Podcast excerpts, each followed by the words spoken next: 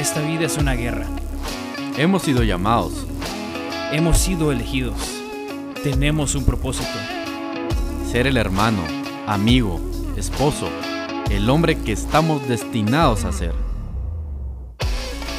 Nuestra intención es motivarte a que salgas a pelear la batalla de tu vida. Debes seguir avanzando. Debes seguir luchando. No estás solo, estás En la trinchera. Nuestro invitado del día de hoy tiene más de 25 años de experiencia en la industria creativa, como fotógrafo de publicidad, productor y también director creativo de una agencia publicitaria. Y es la mente detrás del lente de mu- muchas de las campañas más exitosas de productos en Guatemala. Aparte de eso es padre, hijo y es un hombre que busca mejorarse día a día por medio de buscar metas, trazárselas y alcanzarlas. Con ustedes, Lalo Quintero.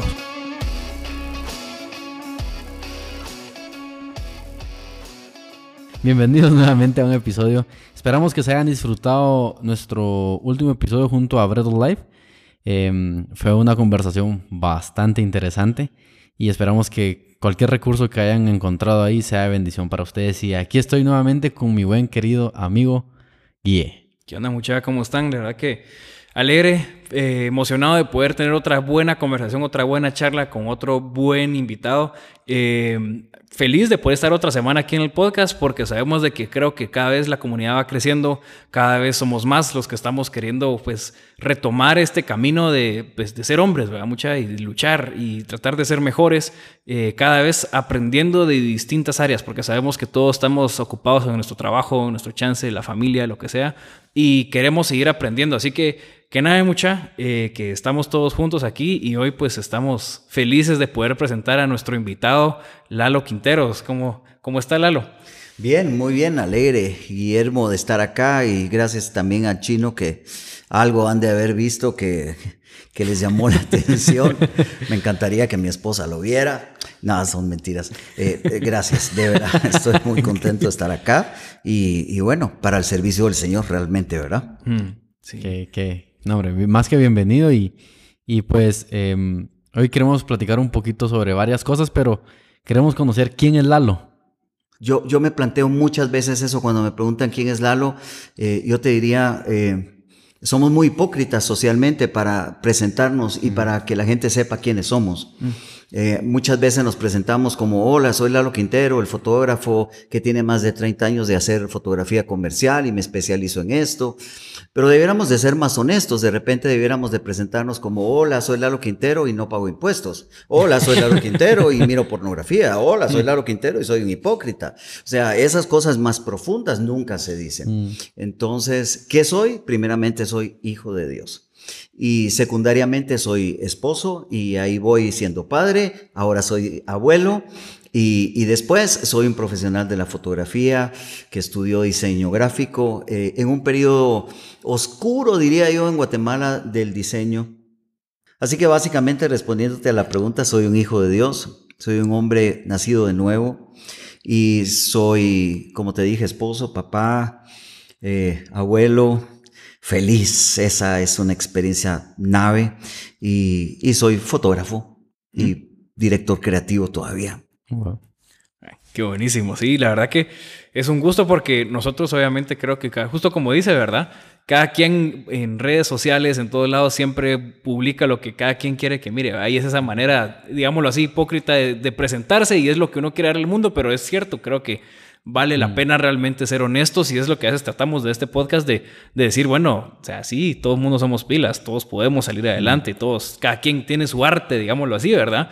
Pero también tenemos que encontrar ese momento para ser honestos y abrir, abrir las, las ventanas o las puertas o los, yo qué sé, las compuertas, ¿verdad? De, de todo lo que uno a veces trata de esconder y pues es, es totalmente válido poder, poder decir realmente, eh, pues soy el que no admiras, ¿verdad? Mm. Pero, pero la verdad que sería bien increíble, digamos, Lalo, yo a usted he escuchado de ustedes desde hace ya muchos años por medio de la familia, que ha trabajado ahí, ha- han estado ahí juntos en algunos proyectos y la verdad es que es impresionante saber eh, el impacto que usted ha tenido. Creo que hay muchas personas que eh, tienen, pues, lo tienen a usted en, una estima muy alta por tanto el producto que usted o los servicios que usted puede dar, como también en la calidad de persona que usted es. Y yo creo que es increíble poder saber, conocer un poquito, hablando tal vez del área de creatividades, el área de, pues, todo lo que es eh, diseño, todo lo que es publicidad, todo lo que es fotografía. Eh, ¿Hay algún, para todos aquellos que no somos creativos, ¿Hay algún tipo de modelo o algún tipo de base de cuál es un proceso creativo? Bueno, híjoles, sí es una pregunta amplia y tiene que ser una respuesta algo corta. Pero bueno, primero vamos a acordar lo siguiente, nos vamos a tratar de vos. Basta, bueno. me y, parece, y, ahí vamos a ir mejor. Ok, yo creería que mm, la creatividad y la unción se parecen. Hmm o sea, si, eres una persona ah, que como nosotros tres en esta mesa hemos vivido muy cerca del Evangelio o de una iglesia, eh, saben de lo que estoy hablando. Eh, y, los que me están escuchando, si entienden un poco de este tema, la unción y la creatividad se parecen. Ah, porque eh, tienes que tener algo de Dios ahí adentro, latente, que esté latiendo Ah, aunque no esté pulido, aunque no esté mm. perfecto, aunque no sea puro, pero, pero tiene que haber algo ahí adentro. Ah, eh, alguien decía, eh, es que yo no soy feo, solo estoy mal iluminado. es, es, una broma de fotógrafo. ¿eh? O sea, yo sí soy feo, pues, aunque me iluminen bien, pero ¿a qué me refiero? Es, puede ser que no te consideres una persona creativa, pero puede hacer que sí tengas ahí adentro el componente único que se necesita. O sea, yo nunca hubiese podido ser Diego Maradona, aunque hubiese corrido más rápido que él, aunque hubiese cabeceado más alto que él, mm. aunque hubiese podido incluso eh, como driblar más que él, pero él tenía un componente único que lo hacía especial. Él no era el más fuerte, él no era el más alto, él no era el más disciplinado, él quizá no era el más ético, pero tenía un componente. Y, mm. la creatividad y la unción se parecen. Mm.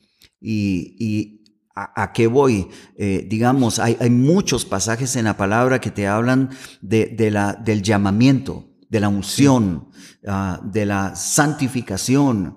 Y, y hablando en términos creativos, creo que tienes que descubrir ese ese clic, esa chispa creativa que te hace único para hacer una sola cosa bien hecha. Mm. Mm. Y, creo que por ahí podríamos empezar a hablar de los temas creativos. Creo que todos tenemos una chispa creativa. Creo que algunas personas tienen una chispa creativa maravillosa para hacer riquezas y otros tienen una chispa maravillosa para hacer tortillas. Mm. Eh, eh, Dios los bendiga. ¿Qué manda? Dios los bendiga. Dios los bendiga. Eh, pero, pero todos tenemos algo de Dios. Mm. Y, si, si, podemos empezar a, establecer mensajes en este podcast el día de hoy, es el siguiente. Ah, todos tenemos algo de Dios. Mm. Y, es el, tiempo y es necesario eh, discernir y encontrar eh, en dónde está eso de Dios dentro de nuestras vidas. Wow. Jala, sí. Ella me dejó pensando a mí, pero.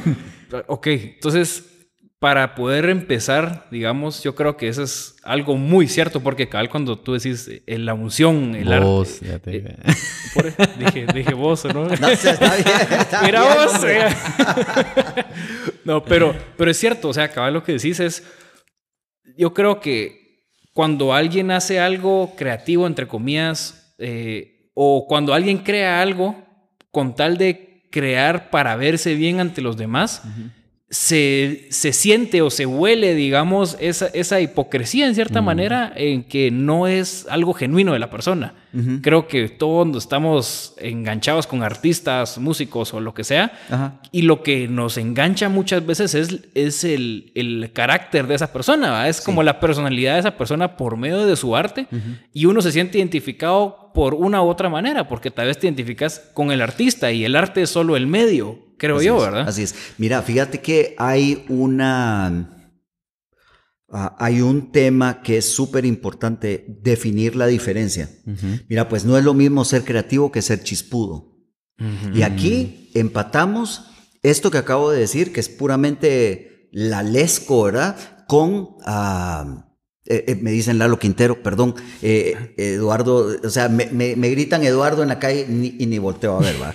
Pero si me dicen Lalo, entonces sí agarro la onda. Pues es que aquí empatamos el tema de por sus frutos los conoceréis. Entonces, cuando hay creatividad hay un fruto. Cuando hay una chispudez, por así decirlo, no necesariamente hay un fruto. E- Es decir, cuando hay creatividad y por lo tanto hay esa chispa creativa de parte de Dios allá adentro, entonces debe haber frutos. Eh, No importa si seas creativo para lo que dije, si para las tortillas o para hacer riquezas, si para vender carros o para vender pañales en un comercial de televisión de 15 segundos. Este, tiene que haber un fruto y la diferencia es esa.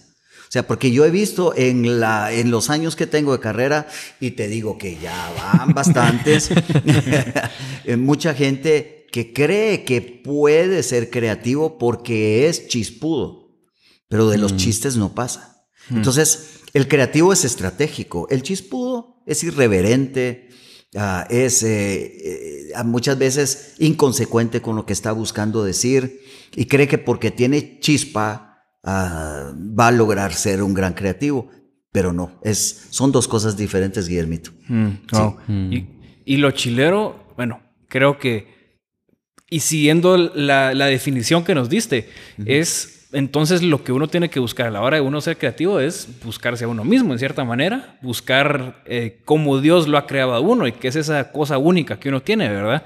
Y en, en tu vida, ¿cómo lograste tú encontrar eso? Eh, eh, esa, esa chispa única, digamos, que Dios puso en ti de creatividad para anuncios o para diferentes áreas. Sí. Sí, ah, lo, lo puedo responder ah, de dos maneras. En una, creo que voy a em, frustrar a algunos, pero en otra voy a componer la plana. O sea, la primera respuesta es, vino por misericordia. Pero, ah, pero ahora pensándolo bien, eh, también en esta respuesta, la segunda respuesta, cuando digo vino por misericordia, eh, mucha gente podría decir, ah, puchis, o sea, esa onda es así como lotería, ¿verdad? lotería de visas. o sea, si, si creías que te- ganarse una, una visa en una lotería era algo ya difícil, esto era mucho más difícil. Ah, pero por el otro lado está, eh, hay, hay un componente de disciplina. Mm. ¿Ok? Eh, dije disciplina, no dije insistencia. O sea, porque digamos, yo pude haber, yo, yo jugué en una selección infantil U17 de Guatemala. Era el más rápido, era el más, eh, digamos, físicamente preparado a la edad de 17 años, pero no era el más talentoso. Entonces no importaba cuánto yo fuera y viniera, cuántas veces corría el Estadio Nacional en los entrenos del miércoles, de todos modos no iba a ser el mejor jugador. Eh, en, la, en la creatividad sí hay un componente y es el componente de la disciplina, ¿ok? Y creo que es, ah, el, el- es la otra parte del talento que mucha gente no quiere tener. Ah, Ok, vuelvo a a decir lo que ya hablamos. Está la chispa, está la voluntad de Dios, pero sin disciplina es un fracaso y es un desastre. Entonces, eh, creo que allí hay dos respuestas a la pregunta que me hiciste. Una parte es la misericordia de Dios que te atropella y de repente estás en un lugar donde creíste que nunca ibas a estar y ganando premios que nunca creíste que ibas a ganar y teniendo sueldos que nunca creíste que ibas a tener, eh, pero Dios así lo hizo. Pero sí hay un componente de disciplina que es súper importante. Bueno, y, y a lo que decís, justamente, la disciplina también es una parte fundamental para poder exponenciar tu talento y poder dar fruto, porque también no puedes dar fruto si no... Algo que, que- que- un ejemplo que se, se me viene a mí a la mente es el simple hecho de podemos tener la semilla de algo, pero si no somos capaces de pasar el proceso de que muera esa semilla, no vamos a dar fruto. Y dentro de ese proceso vienen muchas cosas que es como las experiencias que te toca vivir para poder dar frutos. Sí. Y nos puedes contar alguna experiencia, alguna anécdota que digas en este momento de mi vida, yo dije, no, esto no es para mí, o tal vez eh, esto no, no va a lo que yo quiero, o qué estoy haciendo aquí. Porque creo que mucha gente, muchos de los que escuchan el podcast en algún momento se han hecho esta pregunta en cualquiera de las áreas en las que están tanto creativa como no creativa. Sí, mira, sí me han hecho esta pregunta eh, más de una vez. Mm, y creo que ya tengo programada la respuesta, porque después de tantas veces, ah, creo que ya sé por dónde poder contestar. Y sí hubo más de alguna vez en donde yo me encontré con una situación que parecía que era insalvable, que no se podía resolver. Pero hubo una experiencia particular que, que me transformó. Primero me derrotó, primero me, me dolió y después me restauró y luego me fortaleció. Y recuerdo que yo tenía un cliente muy grande de, fotografía y este, este cliente ah, me daba tanto trabajo como yo pudiera hacer. Es decir, o sea, si yo podía hacer uno, hacía uno. Si podía hacer 100, me daban 100. O sea, era una cantidad de trabajo abrumadora. Y iban las cosas súper bien hasta que a alguien ahí adentro en esa empresa se le ocurrió la brillante idea de em, ser corrupto y me empezó a pedir que yo sobrefacturara mis servicios para que la compañía, sin notarlo, ah, e, extendiera un cheque más grande del que tenía que darme y yo mm, pues simplemente trasladara ese dinero a las personas que supervisaban mi trabajo fotográfico. Y bueno, Ah, ahí intervino Dios e intervino mi esposa, porque debo de honrar la integridad extraordinaria de mi esposa. Y dolió mucho decir que no. Yo te voy a, te voy a hablar con la verdad. O sea, cuando evalúas los pros y los contras de ser ético, hmm. hay muchos contras. Hay muchos. Y el pro, el único pro que realmente vale la pena es porque no importa lo que digan los demás de vos, no importa lo que diga tu vecino, tu suegra, tu hermano de vos, lo que más te tiene que importar es lo que Dios dice de vos. Y entonces cuando nos negamos, eh, nos negamos a hacer ese, ese, esa sobrefacturación, perdimos todo. Y cuando te digo que perdimos todo, perdimos todo. Porque yo realmente tenía un cliente y medio quizá, o sea, no sé cuánto podría decir, pero realmente ese era, ese era el cliente del 90%, del 95% de, de toda nuestra operación mensual. Y pasamos de tener mucho a no tener nada. Ahí fue un proceso muy difícil, chino, porque empezaste a vivir como hombre. Hmm. O sea, ¿sabes qué sentí en ese momento? Que estaba viviendo como niño. Todos los años anteriores me parecieron como niño. El día que no teníamos ni frijoles, ni huevos, ni azúcar, ni café en la casa. Y era de llorar. O sea, de verdad, era de llorar porque una vez llegaron unos hermanos de la iglesia a orar por nosotros. Y recuerdo que había un hermano hondureño que andaba aquí de visita o de viaje misionero temporal. Y se sacó de la bolsa un billete de 100 quetzales. No sabes lo que significaron esos 100 quetzales para mí en mi mano. Lloraba de ver ese billete de 100 quetzales. Realmente, por la gracia de Dios, nunca me encontré con enojarme con Dios, ni preguntarle por qué me estaba pasando eso. Realmente creo que había un código divino dentro de mi corazón que me hacía entender que eso era lo correcto, aunque doliera mucho. Y pues para no hacerlo largo, con el tiempo les quiero contar que sigo siendo el único fotógrafo para esa compañía multinacional que todavía trabaja para Centroamérica y Guatemala, después de tantos años. Hmm. O sea, Dios restituyó, hmm. eh, Dios eh, volvió a, poner esa oportunidad en mí. Yo diría que nos honró por lo que sucedió, eh, pero no fue fácil. Sin embargo, aprendí a las malas, si se quiere decir de esa manera, a pensar más como hombre y menos como niño. Hmm. Aunque ya tenía tres hijos. Hmm. Y, o sea, ya tenía que pagar colegios, ya tenía que pagar buses, ya tenía que pagar un estudio, ya tenía que pagar un carro que acababa de comprar.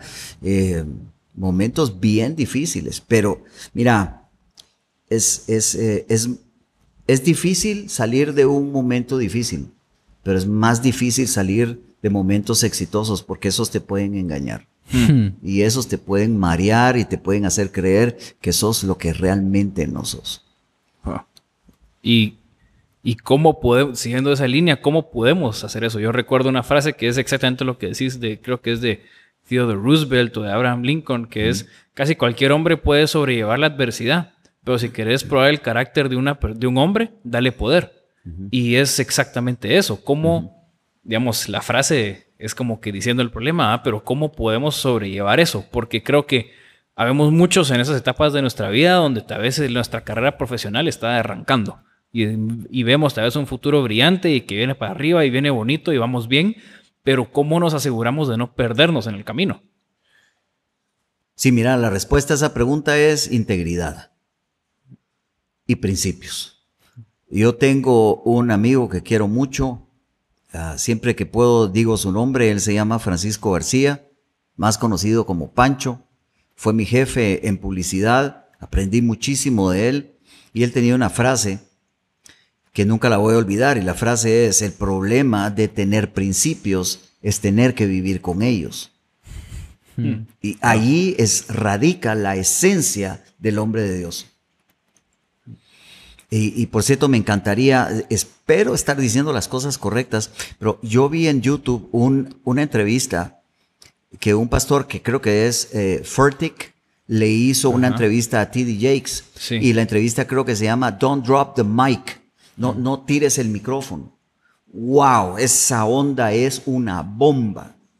Eh, y para el que tiene discernimiento, sabrá, si lo mira, va a saber que Dios estaba hablando en ese momento. Eh, pero a lo que voy y a lo que iba T.D. Yakes en esa entrevista es, es que por Dios santo, o sea, alguien tiene que tener principios en este mundo. Mm. O sea, seas pobre, seas rico, eso no hace ninguna diferencia. Eh, uno, tiene la, torpe eh, percepción de que el rico es eh, corrupto y que el pobre es justo, y no es cierto. Yo he visto tanto dolor y tanta ira y tanto rencor, tanto en el pobre como en el rico, como en el campo, como en la ciudad, pero, pero hay algo que te tiene que marcar el rumbo de tu vida. Mm. Y esos son los principios. Y son los principios divinos, son, son los de Dios. No son los del partido político eh, en, en el actual gobierno.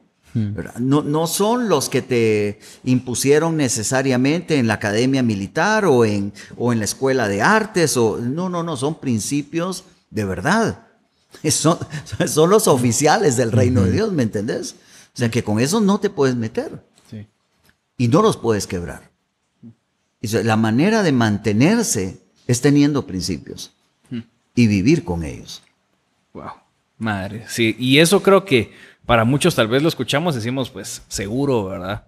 Pero ya de la, hablar a la práctica son otros 20 pesos, ¿verdad? Como decimos aquí en Guate.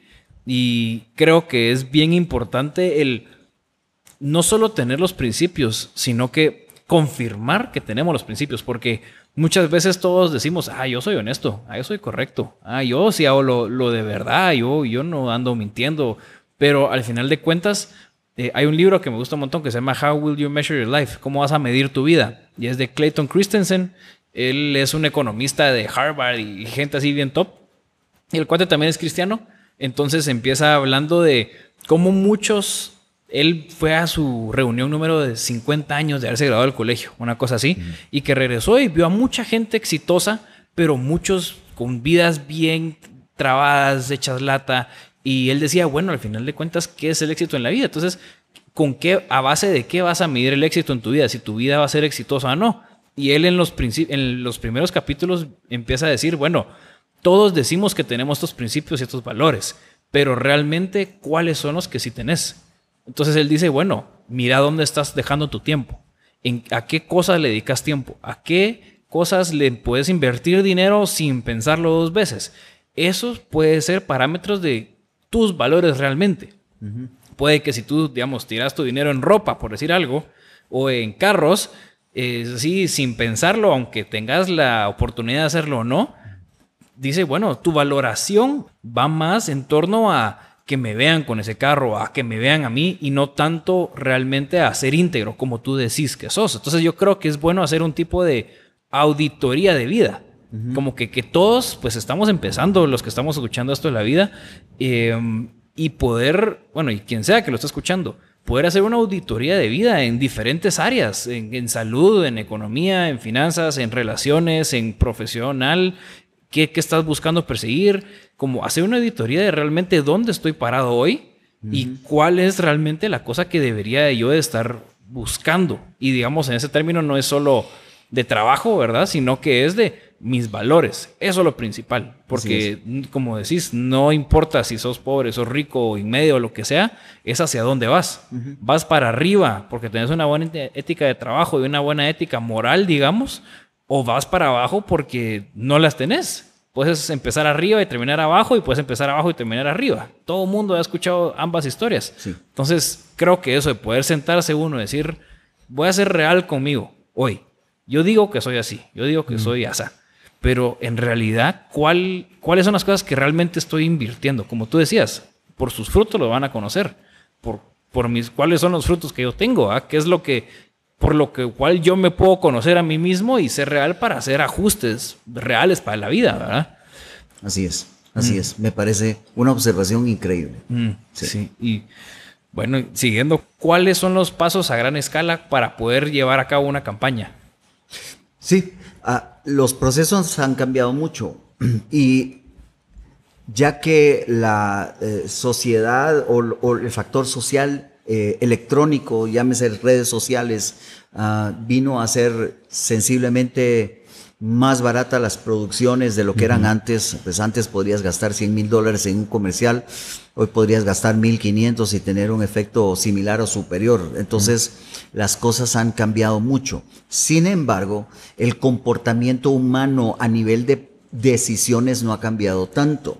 Es decir, seguimos siendo como personas que tomamos decisiones racionales o emocionales eh, todo el tiempo, de gran o de menor uh, relevancia. Es decir, digamos, para, para nuestras casas, y, no voy a hablar si somos hombres o somos mujeres, pero para nuestras casas comprar una refrigeradora es, un, es, un, es una compra muy racional de alto involucramiento, o sea, porque vamos a tener ese producto por muchos años ahí frío, esperamos que esté frío todo el tiempo, ¿verdad? Entonces, uh, Siempre hay decisiones racionales y siempre hay decisiones emocionales, pero básicamente el, creativo tiene que tener el componente de la investigación, es decir, la investigación del mercado y el comportamiento del consumidor. O sea, eso que eh, en inglés se conoce con el nombre de research, sigue siendo la piedra angular de la comunicación. Eh, ya sea que estés haciendo un comercial con carros para Red Bull o estés haciendo un comercial para pañales de Hoggies, eh, no importa, o sea, tenés que tener un claro entendimiento de quién es el consumidor, cómo piensa ese consumidor y cómo es el mercado, mm. en qué mercado estás, en dónde estás parado. Eh, y aquí como que el círculo se vuelve a cerrar y regresamos al tema de si sos chispudo o sos creativo. Mm. Porque como yo decía, el creativo es estratégico. El creativo tiene, tiene una línea definida hacia su meta. El chispudo va erráticamente como viendo si, si lanza la flecha y pegó, no, entonces va, va a probar otra vez y va a tirar otra flecha y va a tirar otra flecha. De 100 flechas tal vez una pegue, no sé, tal vez ni una pegue, pero el creativo tiene que ser más, eh, más agudo, más incisivo, tiene que ser más lógico, tiene que tener, a pesar de ser mm, el, el, producto que sea, tiene que tener una conciencia de cómo es el mercado y, y cómo es su consumidor. Mm. Por ahí tiene que empezar. Ok. Así es. Wow. De nada. Sí, porque yo justo como, como estábamos hablando, ¿verdad? digamos, el, el, poder investigar primero, el, creo que podemos ir casi que de la mano con el proceso creativo, con el cambiar, digamos, hacer un, un, un cambio de vida en cierta manera, ¿verdad? porque justo ahorita estábamos hablando de pues hacer una auditoría de vida y, y, justo el primer paso de lo que es el proceso creativo es el investigar, el saber realmente qué es lo que, digamos, a quién vamos, a quién le estamos vendiendo lo que le estamos vendiendo, qué necesidades, qué comportamientos tiene, entonces de qué manera podemos acoplarnos a ellos uh -huh. para poder servirlos, digamos, de una mejor manera. Yo creo que es exactamente con, digamos, algún cambio de vida que uno quiera hacer con esa auditoría. Es primero es, bueno, yo encuentro realmente quién es mi mercado o digamos dónde estoy parado y qué es lo que necesito hacer, qué es lo que no estoy haciendo bien, cómo voy a hacer eso, investigar para poder formular un plan de acción, ¿verdad? Sí, así es. Eh, ahorita que hablabas, yo tenía como esta visión en mi mente y es el creativo o, o el, digamos, usemos al creativo como ser humano, pero usemos el proceso creativo como acto. ¿Ok? okay. Entonces, el proceso creativo es, es, es un acto que, que une, que vincula el producto con el consumidor, uh -huh. la idea con, con, el receptor. Entonces, -huh. tu trabajo como creativo es ser un puente, es tirar una distancia, un puente a la distancia entre el, el, el producto y el consumidor. Y creo que allí se puede resumir claramente lo que un creativo es. A mí, a mí me gusta, una de las películas favoritas que, que, disfruto ver una y otra vez es Megamente. Eh, okay. Megamente para mí es, eh, es una película brillante y tiene, tiene algunas frases eh, geniales, ¿verdad? tiene unas frases geniales. Uh, y, y, me identifico mucho con Megamente porque eh, es, es la historia de ese cuate chiquitío de cabezón, color azul, Uh, que tenía todas las de perder. O sea, él vino al mundo a perder. Uh -huh. eh, él vino al mundo en una condición eh, de refugiado, en donde no tenía como muchas opciones de ser bueno. De hecho, toda su orientación era hacia ser malo. Y, y tenía su contraparte, ¿verdad? El que tenía todas las de, de ganar. Y, y bueno, uh, usted, quizá ustedes conocen la historia, es algo larga, pero, pero hay una frase ahí eh, en donde este hombre, eh, que es el héroe bueno eh, al principio de la película, llama a ciertas personas el ciudadano promedio. Uh -huh. Wow, y eso a, a mí me, me, bueno, es que a mí me encanta la película, pero cuando, cuando el hombre dice ese, ¿cómo estás, ciudadano promedio? Entonces, es, yo pienso en el creativo promedio, uh -huh. pienso en el ser humano promedio. De, pero vayámonos más profundos, ¿verdad? o sea, Ajá. no nos quedemos con el ser creativo, pensemos en cómo es un hombre de Dios. Uh -huh. O sea, porque sos creativo, sí, eh, sos padre de familia, sí, pero sos un hombre. Uh -huh. y, y entonces eso es el núcleo verdadero del ser humano. Entonces, ¿queremos ser un hombre promedio? O, o, queremos ser una persona realmente sobresaliente en lo que hagamos. Creo que Dios no concibió al ser humano para ser promedio. Uh -huh. ¿Ok? Creo que, que, creo que aquellas personas que dicen, no, no intentes, no intentes por vanidad ser más que los demás, no intentes superarte, porque quédate así, mantenete así, conformate con lo que tenés. No veo a un Dios así en las escrituras.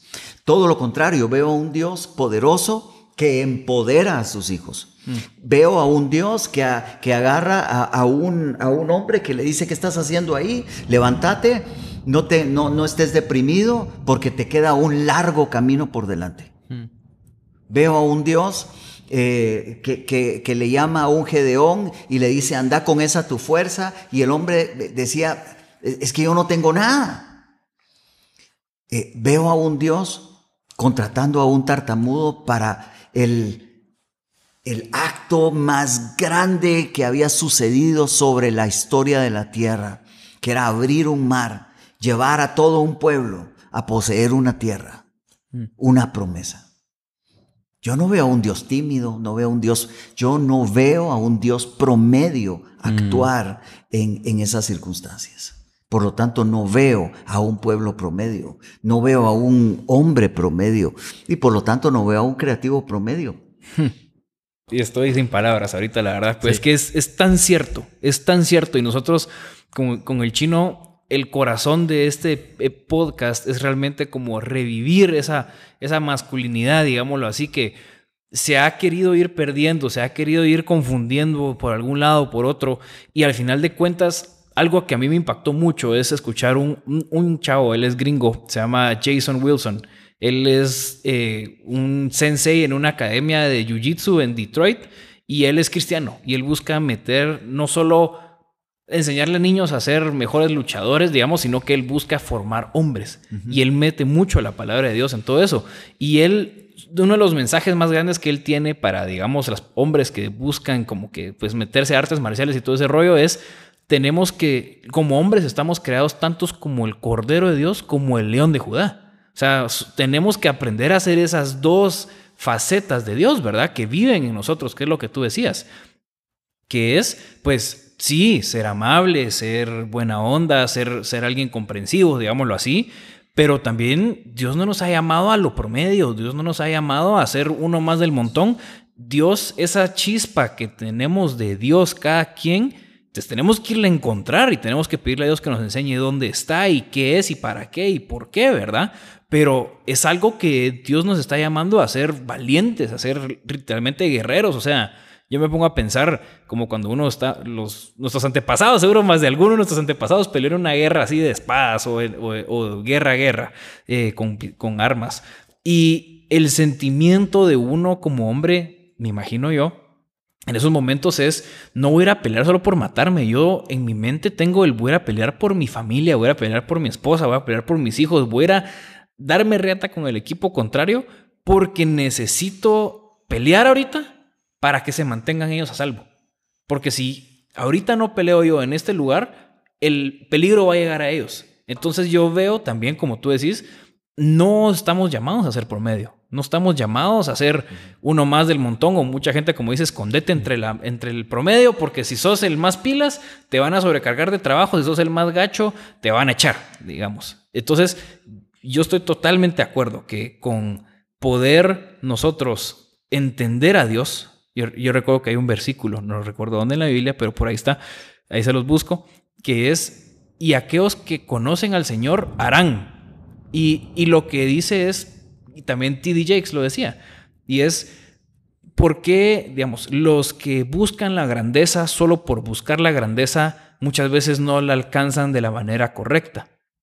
Pero dice, si nosotros conocemos a Dios, nosotros conocemos a Dios primero, vamos a ir a hacer las cosas que Él nos ha puesto a hacer. ¿Por qué? Porque conocemos a Dios, entendemos esta visión de Dios que tú decís. No es solo ay, Dios el que perdona, no es solo Jesús el que murió por nosotros, que sí, sino que es Jesús el que va a regresar a luchar. O sea, en la Biblia dice que Jesús vino primero como el cordero, o sea, apacible, todo buena onda, sin hacerle mal a nadie, digamos, y que va a regresar como el león de Judá, como un guerrero. O sea, y lo vamos a reconocer por diferentes cosas, pero bueno, esa es otra plática. Pero yo también estoy totalmente de acuerdo con eso, que el promedio de las personas es tal vez alguien que está dejando su capacidad que se vaya de sus manos y que está desperdiciando al final de cuentas un regalo que Dios le ha dado, que es el ser excepcional en algo y, por lo, y casi siempre es para servir a los demás. Y creo que tanto como hombres, creo yo, como mujeres, claro, pero ahí estamos hablando aquí con hombres,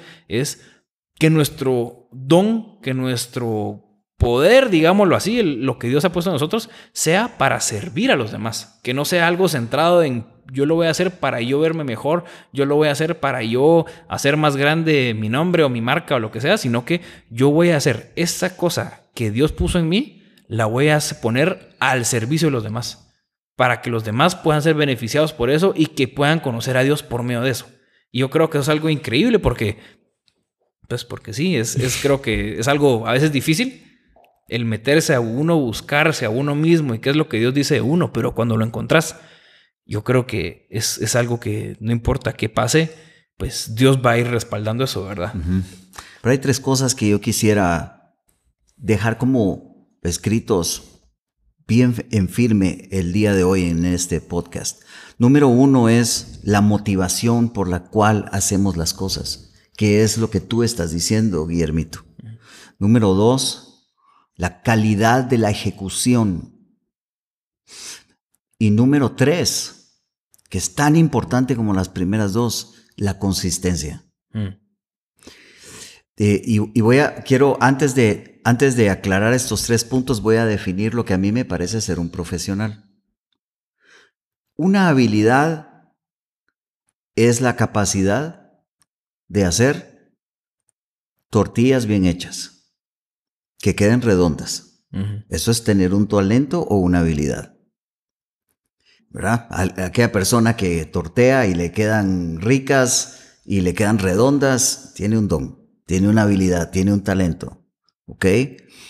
Muy bien. Eh, práctica o experiencia es hacer que esas tortillas estén muy bien todo el tiempo, redondas y ricas. Pero ser profesional implica que sepa hacer las tortillas, que siempre le queden del mismo tamaño, que siempre sean redondas y que además el canasto quede vacío al final del día. Eso es ser un profesional. Entonces, cuando alguien me habla de que quiere ser un fotógrafo eh, de publicidad, yo le recuerdo esta definición que yo me, saqué del, de la manga algún día en alguna de mis presentaciones, eh, ¿qué es ser realmente un profesional? Y, tiene mucho que ver con esto que, que, que quiero definir brevemente. Avancemos, Chinito, decime qué fue lo primero que dije. La motivación. Por la cual hacemos las cosas. La motivación por la cual hacemos las cosas. Allí eh, tenía Guillermito un punto eh, absolutamente poderoso y es cuando hacemos las cosas con nobleza, e, esa nobleza a dónde dirige la mirada de los demás. Y estoy hablando en términos creativos, como en términos de hombre, como en términos eh, cristianos, espirituales, como ustedes quieran. Aplica para todas las áreas de la vida. O sea, cuando tú haces algo noble, cuando tú haces algo digno de, de digamos, de, de alabar eh, en términos de, de minúscula, ¿verdad? No, no de alabar a Dios, pero cuando haces algo y la gente dice, wow, hizo esto, hizo aquello, qué tremendo. Eh, eh, ¿Para qué lo estás haciendo? ¿Cuál es tu motivación? Y Dios me dio una lección tremenda hace muchos años que quizá en alguna otra oportunidad podamos compartir, pero, pero realmente Dios en alguna oportunidad me confrontó con mi, con mi motivación. ¿Cuál era la motivación de hacer tal cosa? Entonces, una de las tres cosas que yo quisiera que, que hoy quedaran muy claras es, eh, tenemos que tener la motivación correcta. ¿verdad? Conozco personas que han abierto iglesias eh, con la motivación incorrecta.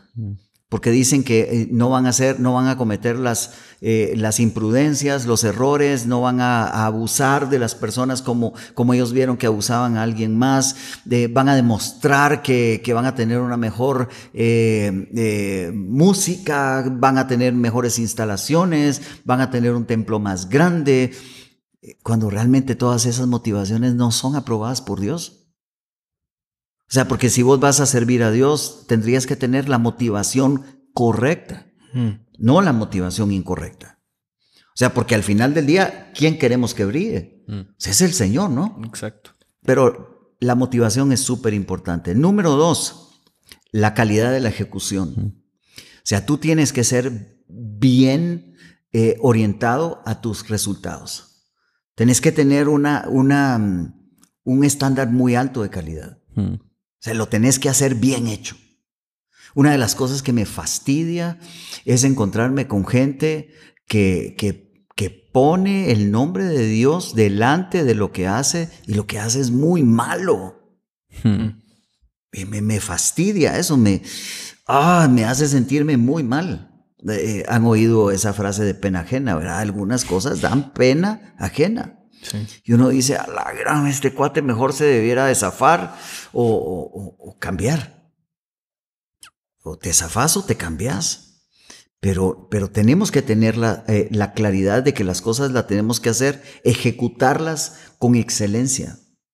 Eso implica muchas cosas. Pero en publicidad, para ponerles el ejemplo, implica básicamente estética, básicamente una claridad del mensaje, implica que las cosas que vamos a hacer son bien hechas todo el tiempo y, y eso es muy importante.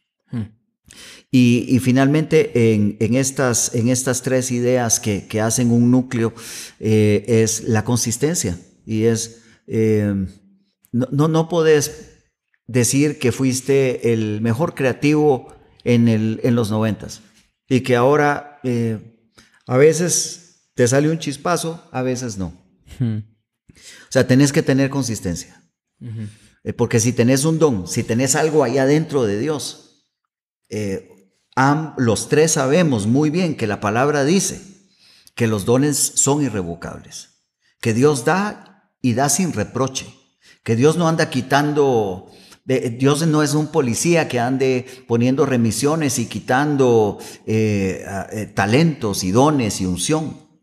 Eh, Dios es un Dios que va dando y va dando y está repartiendo. Él no está interesado en quitar, Él no está interesado en, en recoger él está interesado en sembrar, como decías vos hace un ratito, chino. O sea, era necesario que la semilla cayera a tierra y muriera para que diera fruto. Entonces creo que la consistencia es mm. sumamente importante. Y, todo esto quizá puede, puede, terminar en esto. Eh, como dirían los mexicanos, ¿a poco te subirías a un avión con un piloto que solo ha volado en cielos azules, versus un piloto que ha sido probado en lluvia, en tempestades, en noche, en nieve, en esto, en lo otro, en montañas.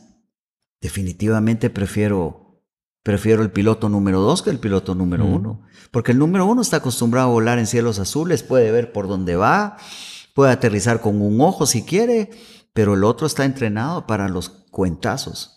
El hombre de Dios tiene que ser entrenado a los cuentazos. Hmm. No conozco a nadie en la Biblia que haya tenido méritos y que haya tenido ese galardón eh, ganado por volar en cielos abiertos.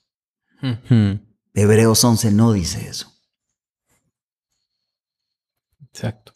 Wow, madre, sí, ya estoy en shock yo. no, y la verdad que es muy cierto todo lo que decís. Yo creo que, pues, el ser creativo es algo bien mitificado, digámoslo así. Em, y al final de cuentas es una profesión.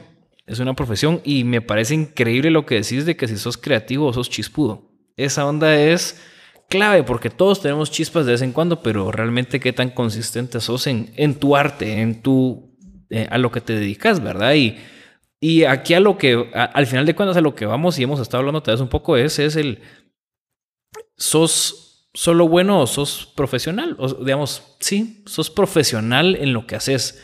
No solo traes la habilidad, sino que tenés esa formalidad que le has agregado a la, a la habilidad para poder seguir creciendo. Y digamos, en el trabajo que cada quien esté, creo que es bien importante el, recalcar, ¿verdad? O sea, ¿por qué lo estamos haciendo? ¿Y qué motivación estamos teniendo? Porque eso de las motivaciones es clave, en mi opinión, y creo que los que estamos aquí hoy, para realmente saber que estamos haciendo algo diferente.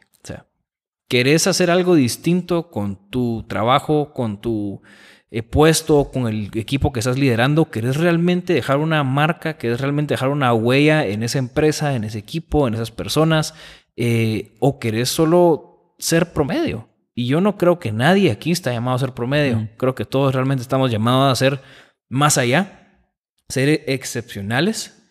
Y al final de cuentas, como decías Lalo, esa, regresando al inicio, ¿verdad? Es, es, esa diferenciación es encontrar la unción, es encontrar ese pedazo de diamante que Dios puso en nosotros y poder explotarlo en en el área financiera que estemos, o en el área comercial, o en el área de la planta, o el trabajo que sea que tengamos, seamos eh, emprendedores, tengamos nuestros proyectos o sea lo que hagamos, es clave que creo que nuestros proyectos o nuestros equipos o todo lo que nosotros hagamos tenga esa unción y por ende tenemos que pues ir a buscar a quien puso esa unción en nosotros, ¿verdad? Y, y poder pedirle a él que nos va ayudando a refinarla mientras vamos en el camino.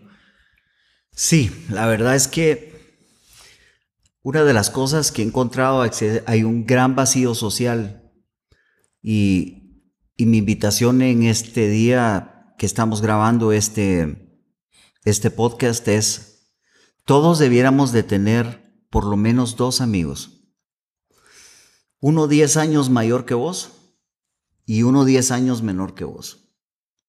Porque yo no encuentro en dónde está esa transmisión de sabiduría de una generación a otra. Hay un gran vacío. ¿Sabes cuántos amigos tengo yo de 60 años? Ni uno. ¿Sabes cuántos amigos tengo yo de 10 años o menos que yo? Todos. Pero yo no, no, no, eh, eh, bueno, independientemente cada quien de su padre, ¿verdad? Mi papá fue una persona que siempre estuvo ahí, pero casi nunca estuvo ahí. Entonces yo no tuve esa transmisión de sabiduría de una generación mayor. Entonces yo no veo a nadie de 60 enseñándole a los de 50, ni veo a los de 50 enseñándole a los de 40. ¿Dónde están los de 40 ahorita que podrían estarle enseñando a los de 30 y los de 30 a los de 20? No hay esa transmisión. Y veo una carencia fatal, peligrosa, eh, que, que, que da miedo de ver cómo es que nos desconectamos de, de, la generación que viene debajo de nosotros. Mm. Entonces yo quisiera ser honestamente recordado como una persona, como un hijo de Dios, primeramente. Y secundariamente me gustaría ser recordado como una persona de la edad que tuviera, que tuvo claridad para transmitir sabiduría y experiencias mm. A una generación que venía detrás. Y eso es muy importante. Tengo un amigo 10 años mayor que tú. Tengo un amigo 10 años menor que tú. Mm. Para aprenderle al de arriba y enseñarle mm. al de abajo. Wow. Y yo creo que esto es algo que, que todos, un buen consejo que todos debemos aplicar. Y pues estamos súper felices y agradecidos de poder eh, llegar a ustedes con este episodio. Así que, Guy. Sí, increíble, realmente retado. Eh, como decimos siempre, nosotros somos los primeros beneficiados de este proyecto. Eh, y yo creo que con, con esto, cabal, que estabas hablando, Lalo, nosotros nos encantaría poder, estamos pensando con el chino de hace ratos hacer eventos, queremos hacer eventos de la trinchera porque sabemos como hombres, pues nos gusta escuchar, pero más que escuchar, nos gusta hacer, nos gusta hacer cosas todos juntos, nos gusta salir y pues Creo que lo que forma amistad en un grupo de hombres, creo que normalmente es experiencias que vivimos juntos, ¿verdad? alguna burrada, algún evento, algo que siempre es la historia. Las anécdotas. Las anécdotas. ¿verdad? Entonces, queremos empezar a hacer eventos con el chino para que estén pendientes en nuestras redes sociales de nuestros siguientes episodios para saber cuándo van a ir siendo los eventos.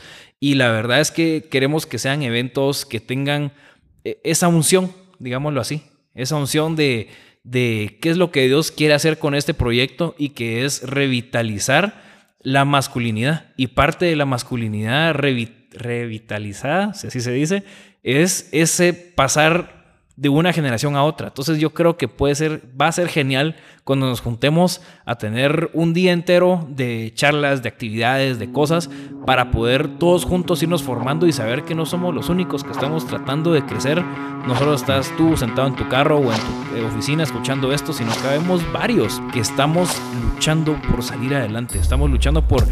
Estamos en la misma misión, entonces no pierdan la esperanza, sigan luchando, sepan que no estamos solos, somos un ejército somos una legión de personas que estamos aquí armándonos y que estamos empezando a hacer el cambio. Así que no se olviden de suscribirse a todas las plataformas, no se, no se olviden de, seguir también a Lalo en su Instagram, que ahí tenemos en, la descripción del episodio su, Instagram. Y recuérdense, siempre salir esa trinchera, hoy salimos bien retados eh, en todos los aspectos de nuestra vida y sí, sigamos saliendo de esa trinchera.